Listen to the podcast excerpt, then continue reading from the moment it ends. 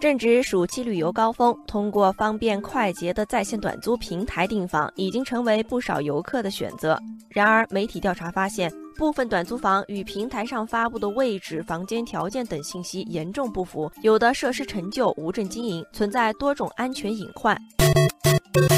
看到短租房的调查情况，不少网友吐槽自己也有过类似的经历。网友荷塘月色说，暑假带着全家老小一同出游，不少短租房在预定时都看起来很美，但现实中却大打折扣，最后一家人不得不重新选了酒店入住。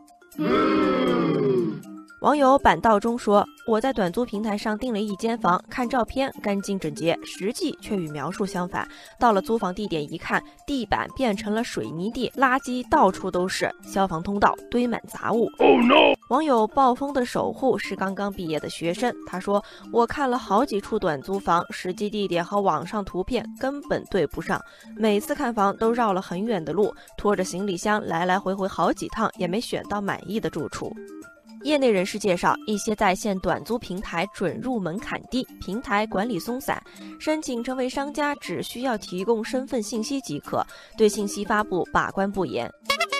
网友皮特凯恩的海风大概是在线短租平台业内人士。他透露，发布房源之前，他们一般在网上随意挑选几张照片，然后在短租平台上填写地址，之后就会显示发布成功。平台只要求验证个人身份信息，对发布消息的内容真假，并不会进行核实和确认。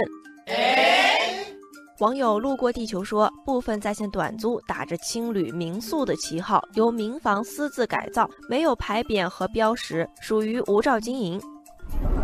网友老曾阿牛说，短租房最大的特点就是油水大、成本低。一般来说，房子大多是租别人的，在交完租金后，剩下的全是老板赚的钱，旺季一个月赚一万多元，根本不费什么劲。对于短租房存在的问题，网友纷纷呼吁：别让这种混乱无序毁了一个行业。网友大脸猫博士说，在线短租还是有市场前景的，希望加以规范管理，别让一些劣质房源和商家浑水摸鱼，带坏了行业的风气。